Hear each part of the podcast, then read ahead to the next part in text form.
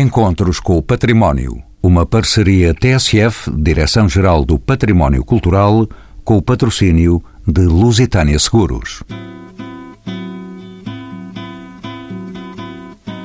Amor daquela vez como se fosse a última. Beijou sua mulher como se fosse a última. Cada filho seu como se fosse o único. E atravessou a rua com seu passo tímido. Subiu a construção como se fosse máquina. Ergueu no patamar quatro paredes sólidas. Tijolo com tijolo num mágico. Seus olhos embotados de cimento e lágrima. As mensagens desta canção vêm de 1971 de Chico Buarque de Holanda, composta em plena ditadura militar do Brasil. A construção de Buarque foi tida pela revista Rolling Stone como a maior canção brasileira de todos os tempos. Os encontros com o património de hoje trazem a debate essa realidade que levanta casas, edifícios, pontes e barragens, estradas e aeroportos e outras infraestruturas habitadas por mãos de obra resistentes, pela engenharia e pela arquitetura, em colaboração com técnicas de outras disciplinas. Percorremos assim a história que nos trouxe monumentos e arte e são memória de todos os tempos. É tão importante esta área da sociedade, também entre nós, que o Sindicato da Construção quer que os trabalhadores com 50 ou mais anos possam reformar-se aos 62, uma reivindicação fundada no desgaste físico da profissão. São convidados deste programa Helder Carita, doutorado em Arquitetura e Urbanismo, com obras editadas sobre a arquitetura indo-portuguesa e Lisboa Manuelina. Soraya Genan, também doutorada em Arquitetura pela Universidade de Louvaina, Arnaldo Melo, com doutoramento em História Medieval pela Universidade do Minho e membro fundador da Sociedade Portuguesa de Estudos da História da Construção. E João Mascarenhas Mateus, doutorado em Engenharia Civil, é vice-presidente da Sociedade Portuguesa de Estudos da História da Construção, a quem peço que me diga de que trata exatamente a história da construção. A história da construção, na minha opinião, há várias opiniões possíveis, há várias definições possíveis. Aquela que eu normalmente utilizo é a história da construção como história das culturas construtivas. E culturas construtivas, também na minha opinião, mas recorrendo a uma definição de um americano que se chama Howard Davis e que escreveu um livro que se chama Culture of Building, culturas construtivas são sistemas de conhecimento, de princípios, de técnicas, de máquinas, ferramentas, de organização económica e social em torno a um processo construtivo numa determinada região geográfica e num determinado tempo. Portanto, história da construção é fazer história de culturas construtivas. Engenheiro João Mascarenhas Mateus, entretanto, a história da construção e também, como disse, é uma área disciplinar em que parecem dominar a arquitetura e a engenharia. É assim ou existem outras áreas do saber que podemos invocar para este campo do conhecimento? A história da construção, como disciplina recente, nasce, digamos, no ultrapassar fronteiras epistemológicas institucionalizadas ou instituídas. Tem muito a ver com a história da arquitetura, tem a ver com a história das técnicas, tem a ver com a história da ciência das construções, mas não é só isso. Como tal, não está simplesmente aberta às contribuições de arquitetos e engenheiros, está aberta com certeza à contribuição de historiadores, de historiadores dos vários campos da história e a todos aqueles que se interessem por esta temática. Professor Arnaldo Melo, bem-vindo aos Encontros com o Património. Vem de mais a norte da Universidade do Minho. Como sabe, em Portugal, como noutros países ocidentais, a influência das técnicas e dos modos de construir do período romano foi determinante. Esse modus operandi, digamos assim, é ainda visível nos dias de hoje. Que herança nos deixaram os romanos na arquitetura e na construção. Está nos nossos olhos. Eu, antes de responder diretamente ao pergunta, eh, na sequência do que disse o, o engenheiro João Mascarenhas Mateus, nós, no fundo, completamos um bocadinho dizendo, nós vamos dizer que é história da construção como o estudo do processo construtivo no seu contexto histórico. Portanto, além dos aspectos que o engenheiro João Mateus referiu, para nós também é muito importante a questão do contexto social, económico e político da construção. Por exemplo, questões como fontes de financiamento, organização do trabalho, tudo isso está dentro daquilo que para nós, de facto, entendemos como história da construção, uma versão muito transdisciplinar, como ele também acabou de referir. Mas antes disso estão os romanos. antes disso estão os romanos.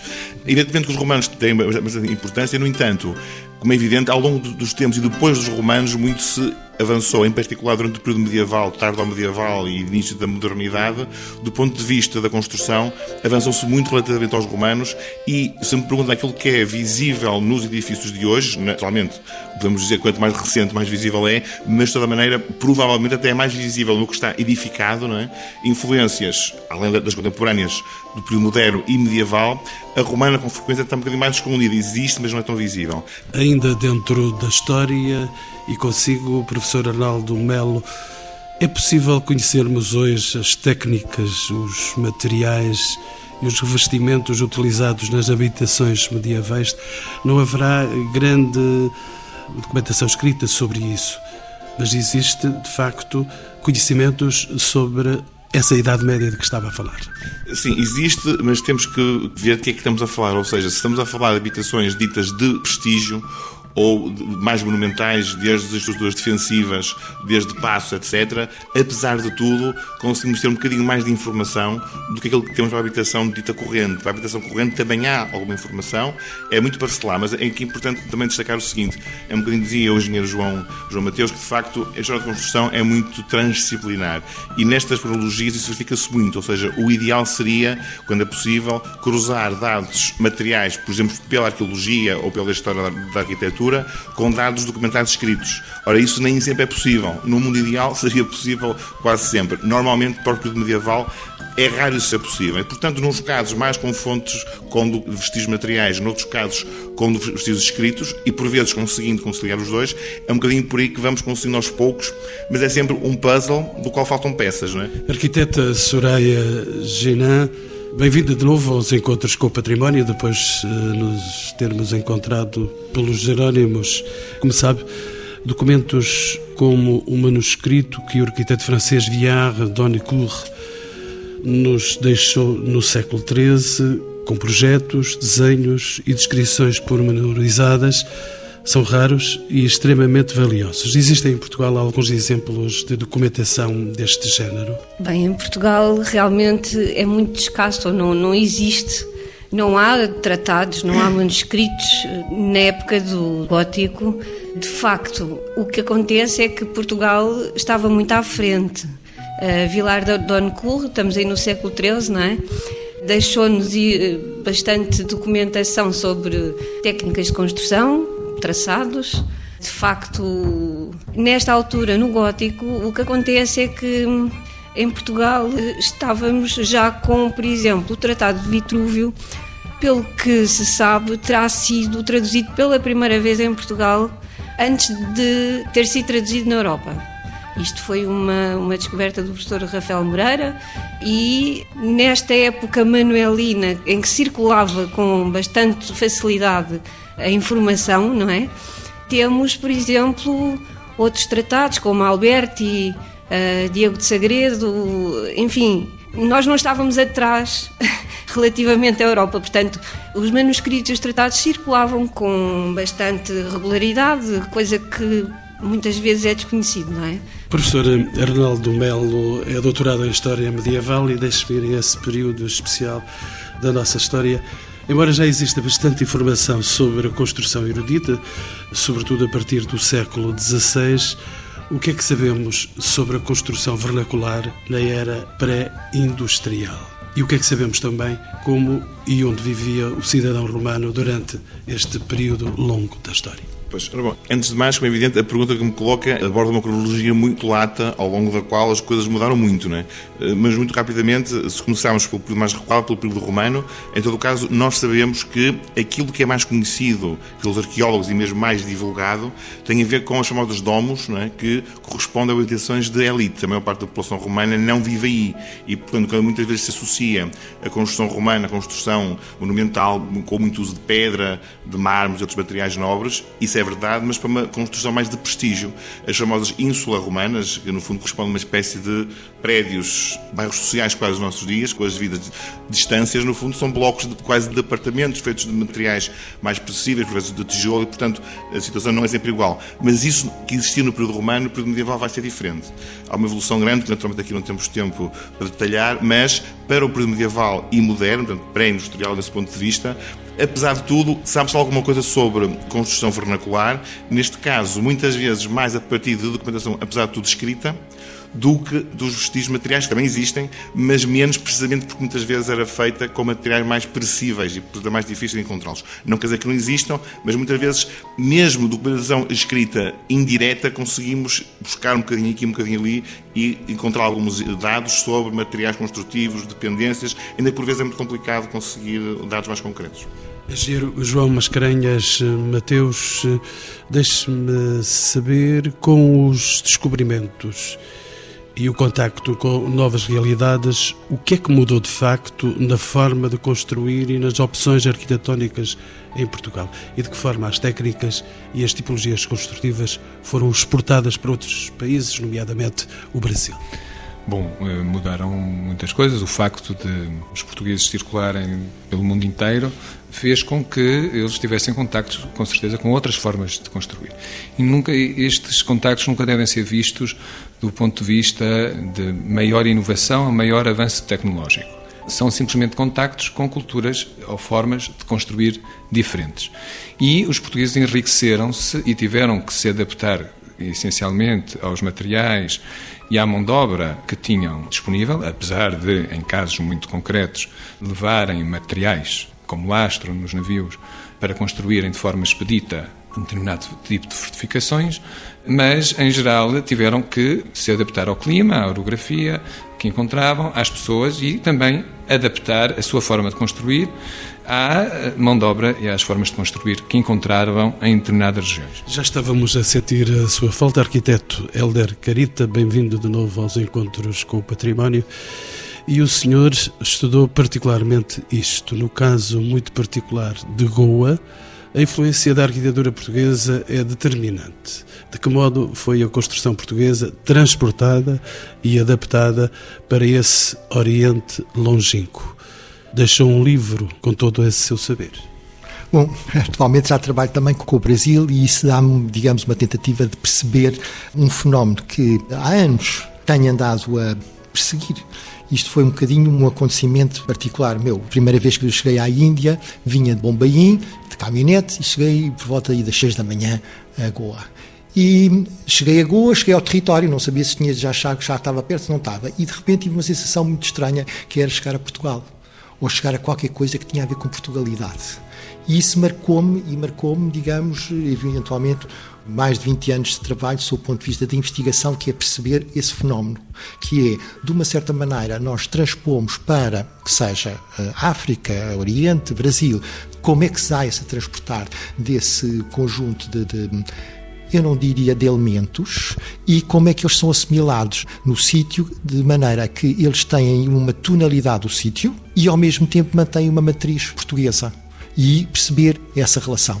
Isso levou-me à Provedoria de Obras Reais, ao estudo da Provedoria de Obras Reais, que é um estudo que eu nestes últimos anos tenho abordado, e de uma certa forma os portugueses fazem um processo muito específico, muito peculiar, e já falámos aqui, eh, ouvimos há pouco tempo a questão do Manuelino, que eu particularmente me parece um período uh, crucial eu penso que há um momento em Portugal, pode ser um bocadinho antes do Manuelino, continuar um bocadinho do período Dom João III, que há realmente uma espécie de experimentação, mas uma experimentação ao nível da construção, da arquitetura, mas que tem um apoio erudito, digamos, mais da administração, que é quando se começa a formar, digamos, uma instituição que gere as obras reais, mas a todo o nível, e que vai criar um sistema à distância para controlar as obras. sistema que acaba por ser muito pouco formal e muito mais, eh, que nós poderemos dizer, de elementos mínimos. E também uma situação económica é determinar elementos mínimos, sistemas muito fáceis de contabilizar e que permitissem, digamos, de uma certa maneira, a gestão à distância dessas obras. O que nos dá, enfim, numa caricatura, quase aquilo que acaba por ser as invariantes da arquitetura portuguesa, aquilo que nós reconhecemos como arquitetura portuguesa. Soraya Gina, tal como sabemos, os materiais utilizados na construção antiga eram sobretudo a pedra, o tijolo e a madeira. Durante a Idade Média e o Renascimento, de que forma se distribuíam geográfica e cronologicamente estes materiais? Não surgiam ao acaso? Bem, digamos que esses materiais, de facto, são os materiais tradicionais de construção, não é? Refere-se a Portugal. Refiro-me a Portugal. Uh, pronto. temos, uh, em particular, as construções em pedra, não é? Nós temos, desde, pronto, alvenarias mistas, em que temos uh, construções, sistemas construtivos com alvenarias mais espessas e, portanto, o período mais antigo em que as paredes estão de facto de grandes dimensões e a construção é mais, mais importante, digamos. Quando passamos ao período gótico, essas paredes começam a ser mais uh, abertas, com vãos, porque o sistema construtivo é diferente e então temos uma característica arquitetónica distinta. Temos vãos eh, devido ao facto de já se utilizarem pilares, contrafortes, pronto, um sistema eh, estrutural distinto, não é?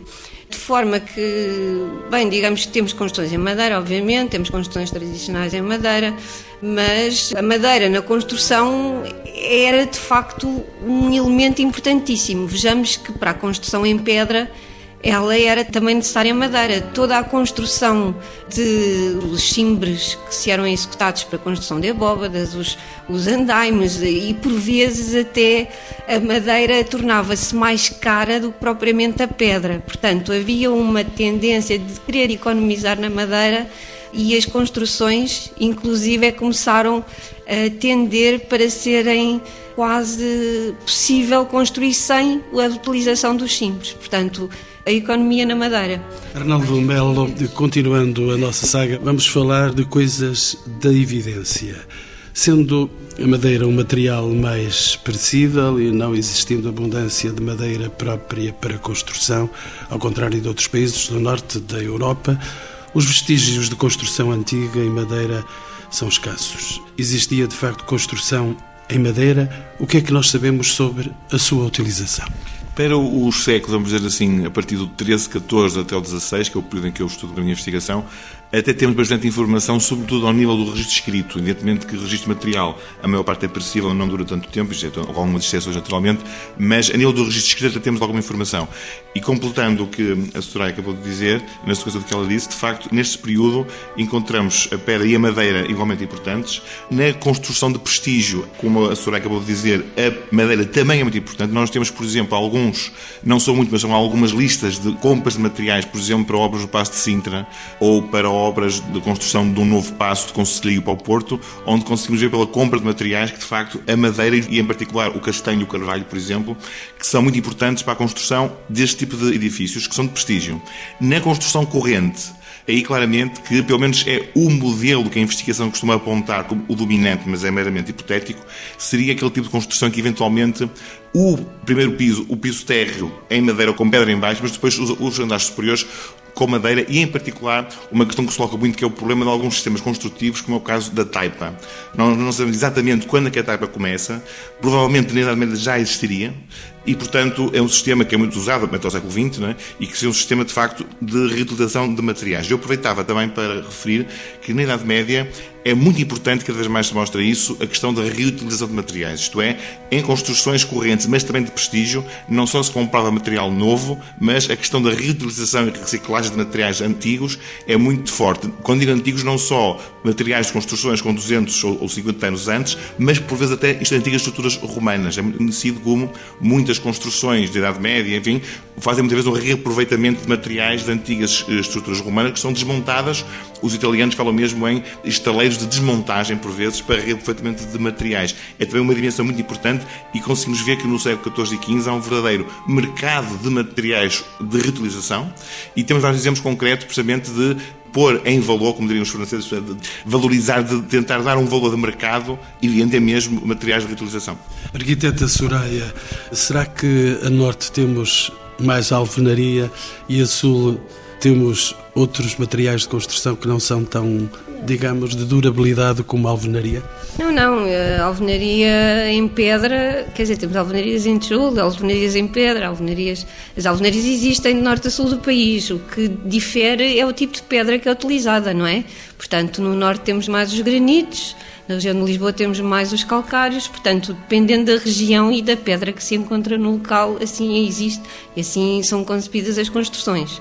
Mas em termos geográficos não podemos dizer que é mais pedra a norte e mais, ou mais a sul. Helder Carita, ia dizer? Pois, também ia acrescentar um bocadinho, não temos falado muito da, da, questão do norte e sul.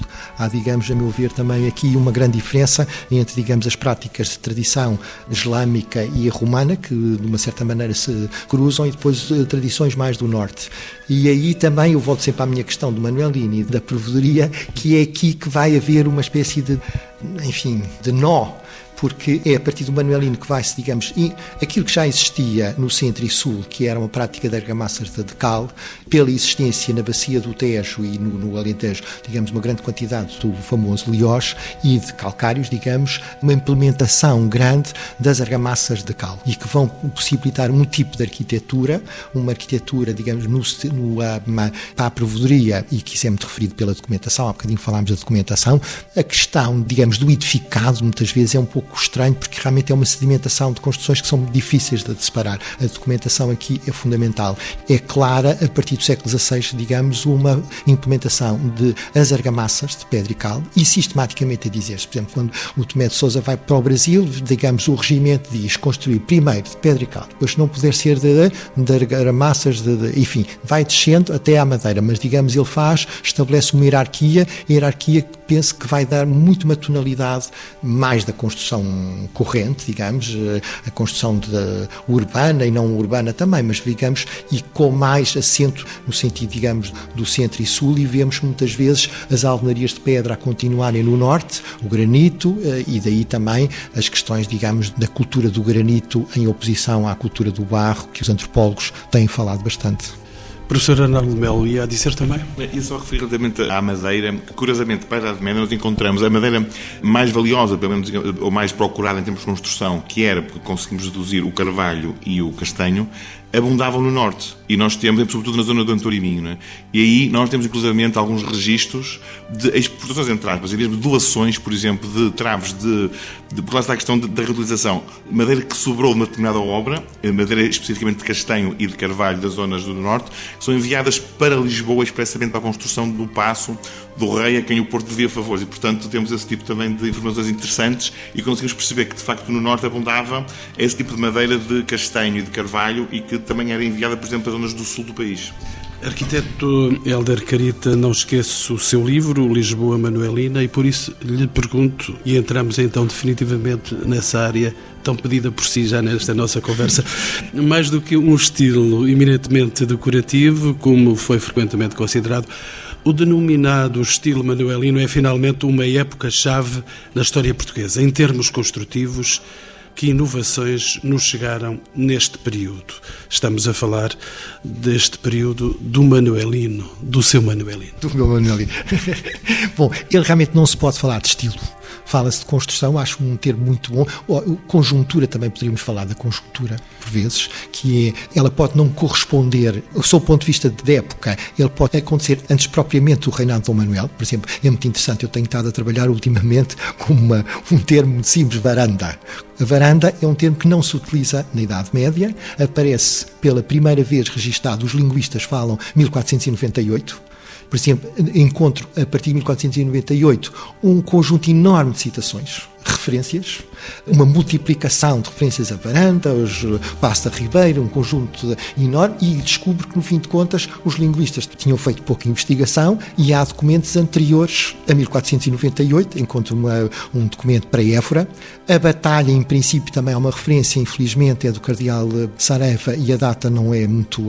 Mas que existe, só para dizer que há uma conjuntura que começa antes do Dom Manuel um pouco e que parece muito que é uma conjuntura de científica, é uma conjuntura administrativa, é uma conjuntura de centralização de poder, mas que vai ter realmente uma importância enorme na arquitetura, porque compreende a arquitetura e o urbanismo como realmente, como verdadeiramente, não só como símbolos de poder, mas como elementos de gestão de poder, digamos, e como elemento importantíssimo de centralização do poder real. E é aí que me parece que há toda, como falamos, das, por exemplo, a questão dos sistemas construtivos, o desenvolvimento dos sistemas construtivos, as abóbadas têm muito a ver também com uma ligação à própria parede do edifício, no sentido da utilização de argamassas de pedra e cal duras, há questões únicas de experimentação. Há uma carta, ainda as documentações, há cartas do Norte da África, dos Arrudas, em que eles escrevem não ao rei, como normalmente se fala, eles não escrevem nada para o rei, a meu ver, eles escrevem para a Provedoria de Obras e para o António Carneiro, que decidia sobre as situações, e eles dizem já fazemos aqui experiência sobre, e temos três tipos de cal.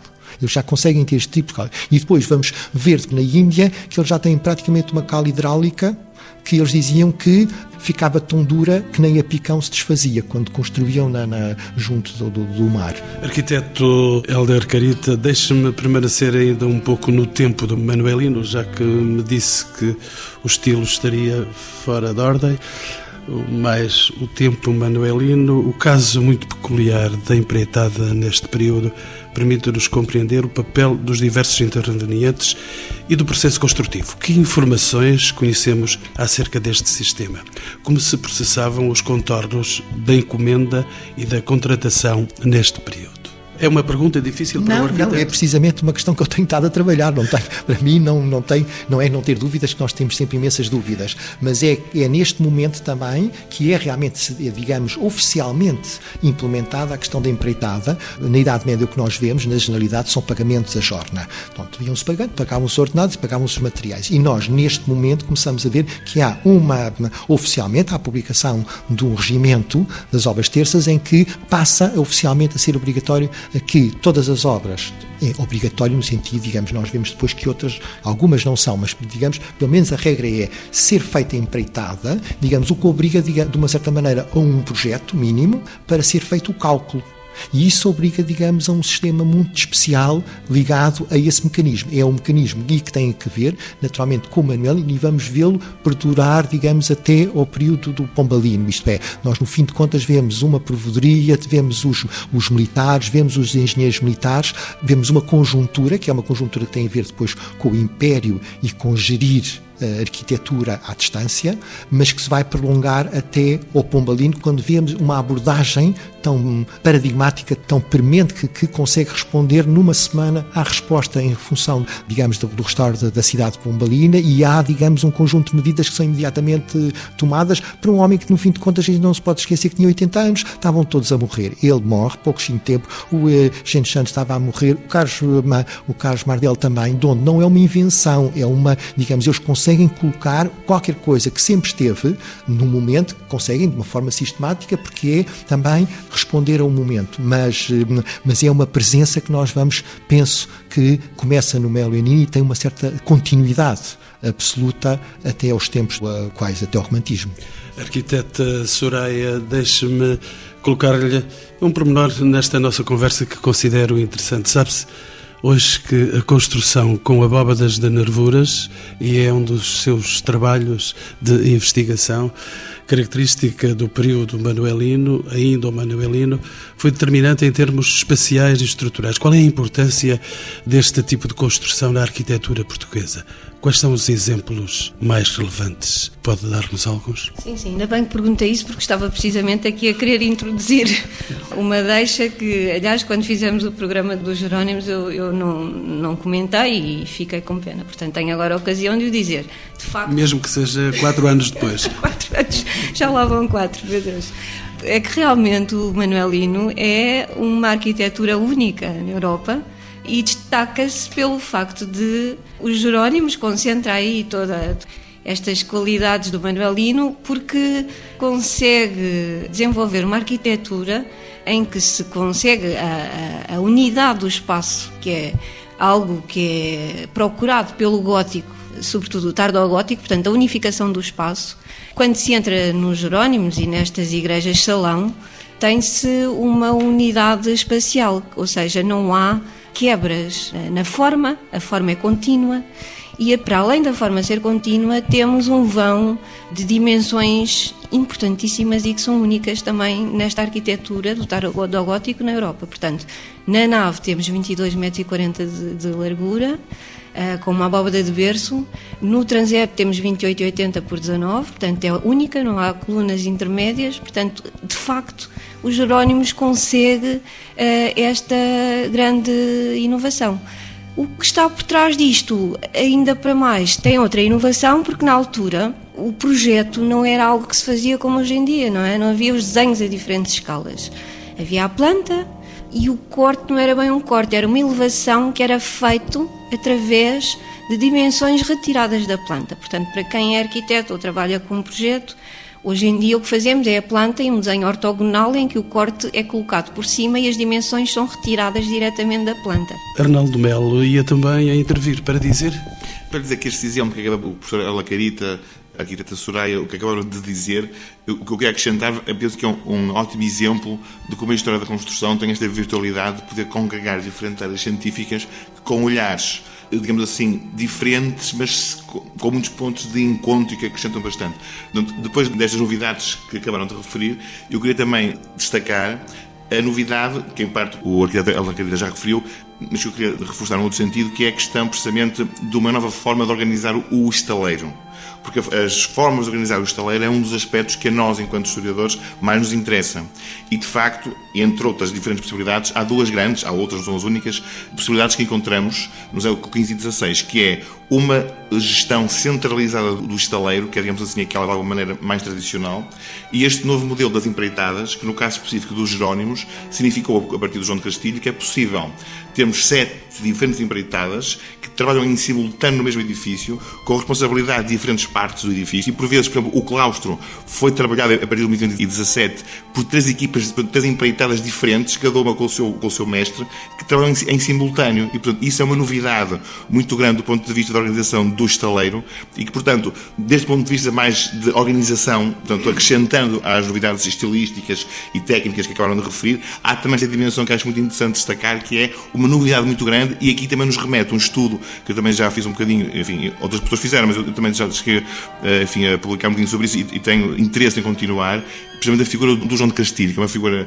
muito importante deste ponto de vista, e seguir um bocadinho o seu percurso, desde que ele vem da Biscaia, passa por Braga e várias igrejas do norte de Portugal, até depois vir para os Jerónimos. Aparentemente é com João de Castilho que se introduz o modelo de empreitadas nos Jerónimos, antes aparentemente era, era o, o, modelo tradicional de gestão centralizada, e portanto também aqui estas novidades são muito interessantes. Eu queria destacar precisamente esta vertente, e os Jerónimos penso que é um caso magnífico de estudo, porque por muito que já que tenha sido estudado, continua a haver coisas muitas para estudar, e esta complementaridade que eu penso que aqui ficou patente entre estas três perspectivas, penso que é muito interessante. Helder Carita, já estamos a caminhar para o final do programa. Deixe-me saber também um pormenor que tem a ver com o exercício da sua profissão. Desde o final da Idade Média, que conhecemos nomes de arquitetos, mestres de obras. Qual era, afinal, o papel do arquiteto na construção antiga? Desde quando existe o projeto de arquitetura enquanto tal? Desde quando é que há arquitetos? Pois bem, olha, há arquitetos desde sempre e nós podemos não lhes chamar arquitetos, porque estas nomenclaturas é um mestre na Idade Média é como hoje um arquiteto. E digamos, e muitas vezes o nome podem ver é uma questão só de nomenclatura. E esta preocupação às vezes excessiva, ser a mestre, ser arquiteto, é um falso problema. Acontece é com o quê? A mesma situação em relação ao projeto. Ele é muito complexo nós sabermos o que é que era, o que é que constituía o projeto na cabeça de um homem de Idade Média ou de um homem já da época moderna. Há sempre, e desde os gregos nós sabemos que eles trabalhavam, por exemplo, com sistemas de cordas e proporcionalidades.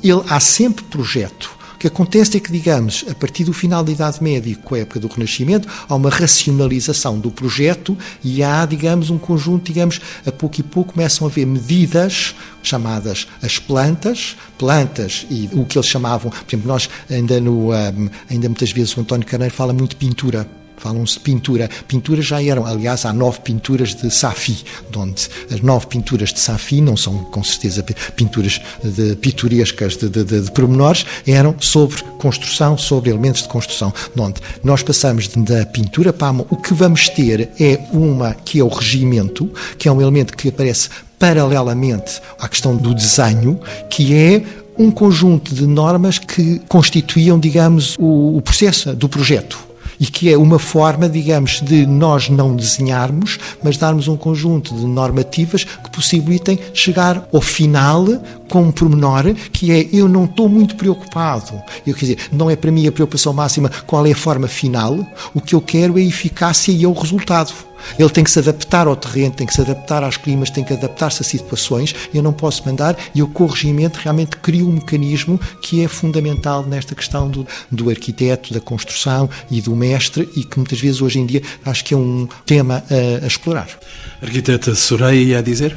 Eu ia a dizer, portanto, nesta altura do período gótico e da época medieval, portanto, o arquiteto confundia-se muito com o construtor. Ele metia a mão na massa isto é que nós hoje em dia não fazemos, não é? Os arquitetos só, só trabalham no projeto e pronto. Mas são outros que metem a mão na massa. Mas, portanto, o arquiteto fazia o desenho, o desenho simples e geral das construções, era mais um meio de comunicação com o cliente. Depois, a execução, ou seja, os desenhos de pormenor, eram executados à verdadeira grandeza no local, na obra, ou no pavimento ou nas paredes, são uh, desenhados os elementos construtivos. Portanto, o arquiteto tinha que estar na obra no início para poder deixar esses modelos, então, aos seus subempreiteiros, como estava aqui a dizer o Arnaldo. Portanto, nesta parte é essencial o papel do arquiteto na obra, mas depois ele podia deixar esses modelos executados e então os outros os, os subempreiteiros iriam fazer o restante trabalho. Engenheiro Mascarenhas Mateus, vamos ter que avançar eh, e até aos nossos dias para nos entendermos eh, no nosso tempo. Ao longo do século XIX, a construção em Portugal passa a ser marcada por grandes transformações, com destaque para a introdução do ferro e do betão. De que modo é que estes novos materiais condicionaram a construção e o desenho das cidades? Talvez ainda no seguimento do que os colegas uh, disseram, dois pequenos comentários em relação a esta normativa, esta regulamentação da construção. Nós não podemos também esquecer que, junto do Passo Real, uh, desde cedo, a Escola dos Moços Fidalgos do Passo da Ribeira, depois com várias outras denominações, juntamente com a aula da esfera, depois eliminada, serviu para a formação de muitos engenheiros, chamados engenheiros de fortificação, que acabavam por serem administradores das construções serem os projetistas das construções realizadas nos territórios ultramarinos e, portanto, não só fortificações, eles construíam estradas, capelas, eh, igrejas, eh, casas de cadeia e, portanto, existe aí, portanto, era um polo onde a transmissão do conhecimento que vinha de fora, da Europa, era ensinada e depois transportada, eh, portanto, digamos, disseminada para uh, os vários uh, territórios. Sabe-se, por exemplo, durante o período filipino, que se embarcaram em Sevilha não sei quantos, um determinado número de manuais de Diego de Sagredo e outros tantos a partir de Lisboa. Portanto, existe, para além da regulamentação, existe também uma unidade, digamos, de formação dos principais agentes que constroem no território. Engenheiro uh, Mateus, entretanto, chega o ferro e o botão. E antes do ferro e do botão chega a construção pombalina, onde se juntam a arte da carpintaria e a arte da alvenaria, os conhecimentos da alvenaria, que é algo que é uma especificidade nossa da história da construção, em que conseguimos, eh, realmente conseguimos reconstruir uma cidade eh, destruída pelo terremoto de uma forma totalmente moderna, muito antes de, de ser da em Barcelona. Mas também temos com certeza o ferro e o botão. E o ferro e o botão não nascem de um dia para o outro, nascem da cientificação da construção, Antes fala-se de arte de bem construir, a partir do século XVIII, com o iluminismo, com a divisão das várias ciências, avança-se muito no ponto de vista matemático, do ponto de vista da física, da química, portanto, cria-se uma cal de produção eh, industrial normalizada, que se chama cimento Portland, começam-se a produzir aços, ferros com muito poucas impurezas e que permitem grandes construções em ferro no período industrial, que permitem realizar as linhas de caminho de ferro e, e os grandes, as grandes superfícies hangars das indústrias. E esses perfis normalizados de produção com, também com um aço normalizado com um ligante de produção normalizada, que é o cimento Portland, dá origem a uma combinação que se chama betão armado, que tem as suas primeiras patentes eh, no finais do século XIX e que permitem revolucionar e mudar totalmente paradigma as nossas culturas construtivas. As culturas construtivas milenares da cal, e das alvenarias de cal e da madeira passaram a ser eclipsadas, em grande parte, pela cultura construtiva na qual vivemos, na qual os arquitetos e engenheiros são formados, e com a cultura do betão armado. E daí essa dificuldade, digamos, a não compreensão muitas vezes do nosso património construído, que é construído com alvenarias de cal e com madeira.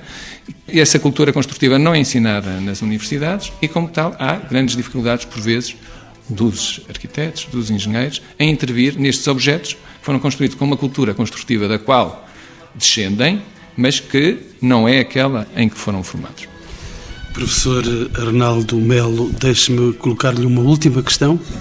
Será que nós poderemos recuperar, e depois de, nos anos 80 do século XX, nós, eh, pela persistência de uma ambiência rural, vamos poder, no nosso tempo e passados estas décadas, vamos poder ter uma construção de reconhecimento e de recuperação dessa arquitetura que era feita antes e no início do século. Eu penso que existe alguma preocupação por parte de alguns agentes nesse sentido. A dúvida é até que ponto, mesmo do ponto de vista económico, vão ou não conseguir levar-lhes a bom porto. Existem, por exemplo, até alguns cursos de mestrados e doutoramento atualmente precisamente que pretendem ser especializados em reabilitação de edifícios históricos. Em princípio, teriam esse tipo de preocupação. Depois, na prática, em última análise, depende muito dos agentes económicos, não é? Até que ponto é que compensa ou não estar a investir nesse tipo de restauro. Como é evidente, não se pode restaurar tudo, não se pode fazer tudo com, com as formas antigas, é preciso escolher, não é? A dificuldade, porventura, será essa. Eu penso que, por um lado, há alguns sinais que, digamos assim, do ponto de vista mais académico e conceptual, há alguma preocupação, alguma teoria nesse sentido, e há alguns bons exemplos práticos. Até que ponto é que isso vai ser mais ou menos alargado é um bocadinho uma questão difícil de responder. Mas para rematar só esta questão que o João Mateus estava a dizer, de facto é impressionante, do meu ponto de vista, a importância dessa cultura construtiva da cal anterior, ao ponto de facto de se usar a cal para tudo. Nós muitas vezes pensamos na cal como revestimento, mas não é só, é também como ligante precisamente de material, etc. E um exemplo que eu acho muito interessante, que encontramos isso, está comprovadamente para o sul de França, porventura em Portugal, noutras regiões seria igual, que é uma grande parte das velhas mármores romanas desapareceram porque foram metidas em fornos para produzir cal na Idade Média. Na zona de Toulouse há exemplos concretos disso, que está comprovado. Normalmente, muitas vezes perguntamos onde é que, por exemplo, no caso de Braga, de onde é a minha universidade, como é sabido, Braga Augusta foi uma importante cidade romana. Há muitos vestígios a nível do subsolo da pedra romana e a mármore desapareceu toda. Uma das possibilidades, seguindo o exemplo de Toulouse, é precisamente que uma grande parte da mármore foi usada como matéria-prima para produzir cal. Isto, de facto, remete para essa outra cultura construtiva diferente da nossa, que o João falava. Por esse pão para comer, por esse chão para dormir, a certidão para nascer, a concessão para sorrir, por me deixar respirar, por me deixar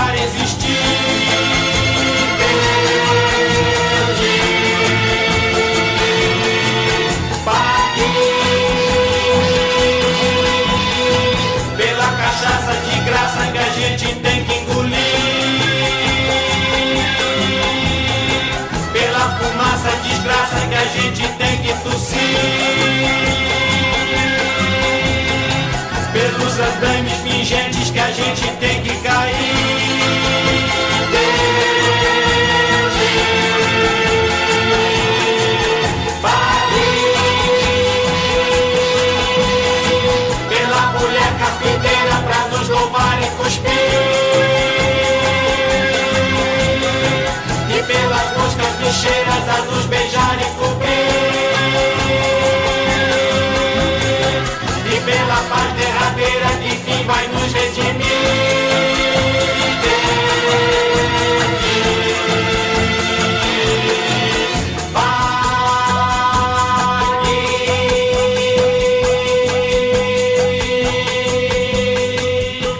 Encontros com o Património. Uma parceria TSF, Direção-Geral do Património Cultural, com o patrocínio de Lusitânia Seguros.